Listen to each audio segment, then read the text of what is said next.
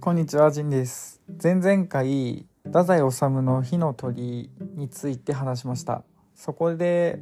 幸代の男女観というものを話して、幸代がどんな生き方が女の幸せか幸福かという話をしました。そこで、まあ私が言ったのはその幸代の話なんですけど、要は、男が歩く道の先にスミレの花をまいて男を歩かせたいと。で男はその敷かれた花がねさも当然なものなんだという感じで堂々と歩いてほしいと。で恩にも着ない。で女はそれを物陰から見て感謝もされずに見てるのが幸せだみたいな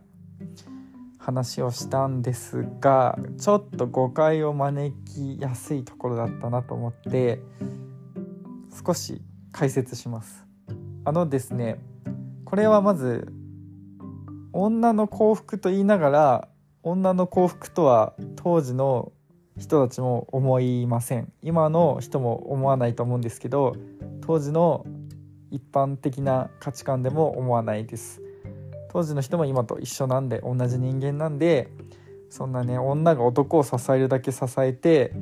ねぎらわれることもない感謝されることもないそれを当然なものだと思われて見送ってるなんて辛いに決まってるじゃないですか。そんなのもうなんか搾取されてるだけじゃないかみたいな感じですよね。当時の人たちもそんなのが幸せなわけないじゃんって思ってます。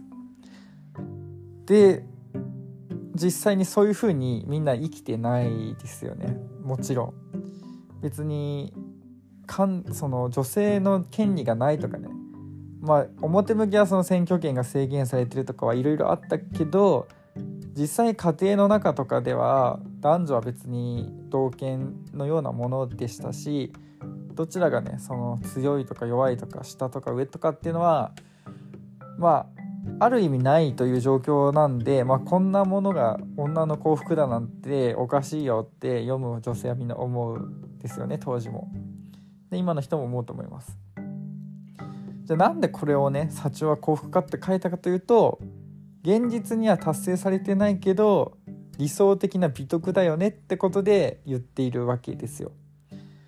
何でもそうですよね文字化されることっていうのは現実ではないことを目標として書くわけじゃないですか。例えば私は自衛隊に所属していた時に、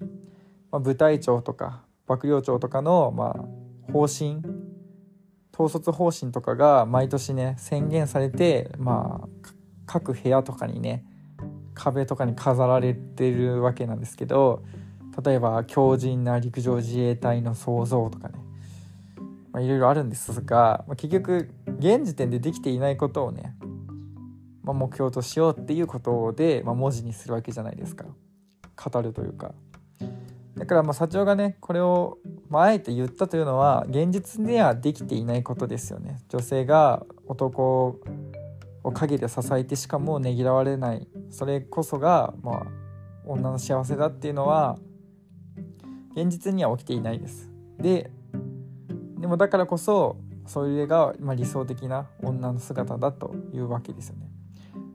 いやいやとここでねもう一個ねその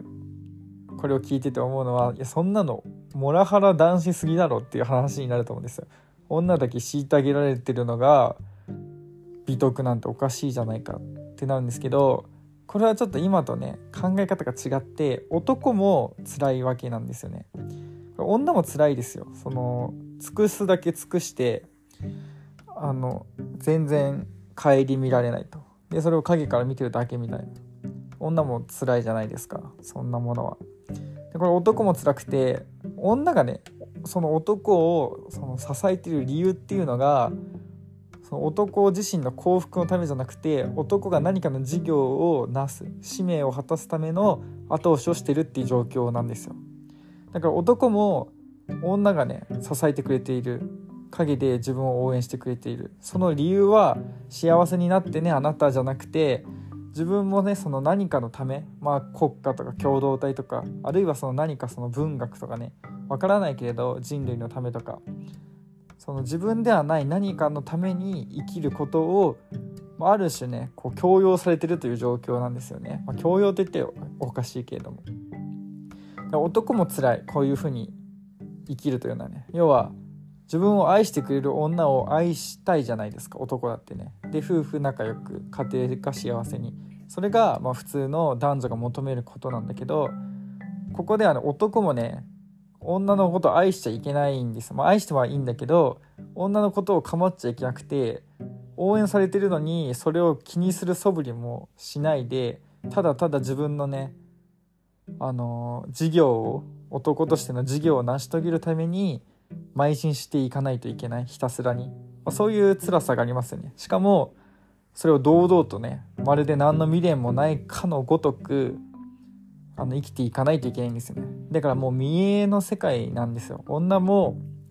男そのものの幸せのために応援してるんじゃなくて男が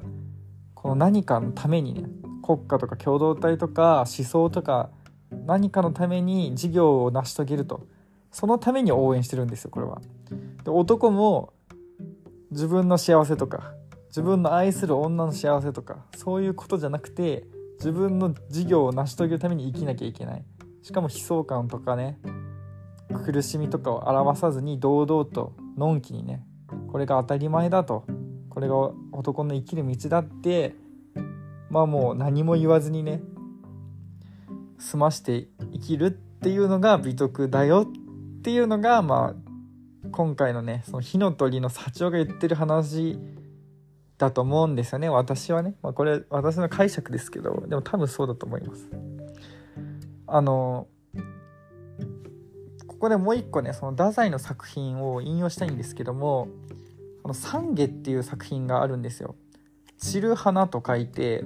あの三下、まあ、花っていうのはあの草冠の両方草冠か、まあ、あの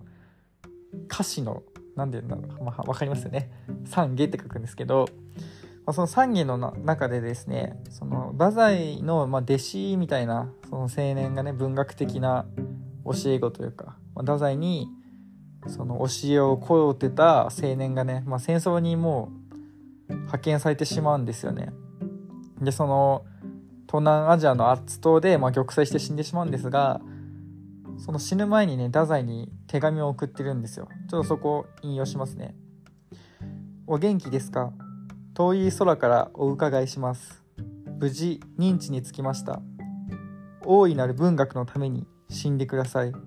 自分も死にます。この戦争のために。という手紙を太宰に送ります。これは「三下」という作品にそのそのまま載せてあるので、まあ、読めばあるんですけれどもこのね大いなる文学のために死んでくださいって太宰に言うわけです。で自分も死にます。この戦争のためにっていうわけで。これどちらもやっぱ自己犠牲ですよね。要はその青年はまこの戦争のために死ぬと、まあ、自分の幸せとかね個人の幸福の追求ではないんですよね。この国家とか、まあ、その国家とは言わずともこの戦争のために死ぬと。で太宰も個人の幸せの追求のためではなくね文学のために死んでくださいと言ってます。ここの共通するのはやっぱ自己犠牲というか。でこれは現代の日本人からするとちょっと違和感がある考え方なんですよ。現代人って個人の幸福個人の生命自由こそが市場なんですよね。だから国家のためとか共同体のためとかにま生きるっていうのはやはりね戦後77年経っても、まあ、その当時の日本帝国の方針に対するまあ反動というかねやっぱ共同体のため国家のために生きるっていうのはおかしいっていうのが、まあ、みんな染みついてるからそんなのおかしいよと。ね、個人の自由生命幸福こそがまあ最も大事なものだよって現代人は思ってるしかつ現代の文学とかね現代のエンターテインメント作品にもやはり共通してるんですよね。そこに乖離があまりないというか。逆に何て言うんだろう。当時の文学っていうのは乖離があるんですよね。現実の生き方と文学が示しているものっていうのがちょっとずれているというか。もちろんね戦時中はねそのみんな国家のために国家のためにまあ、表向きは言っていたけどもちろん個人のねこの心の内とかではそうはなってなくて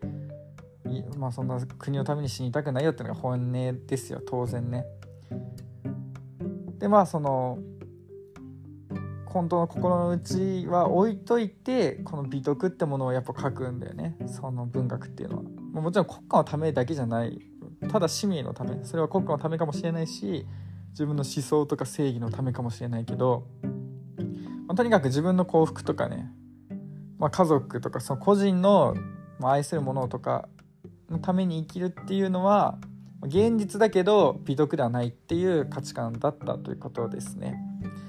まあ、これはその三下のねそのこの文章が美しさその大いなる文学のために死んでください自分も死にますこの戦争のためにっていうところはやはりねその一種美徳ですよねはいでまあ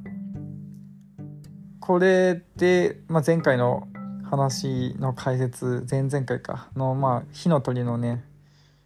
なんで社長はそういうことを言ったんだっていうなんかちょっと付け足しというか解釈をプラスしたんですけどどうでしょうか？聞いてる人の皆さん。聞いてる人の皆さんってまあそういうことでねあのはい。まあいろいろ思うところはあると思うんですけどこんな感じです。聞いてくれた人ありがとうございます。さようなら。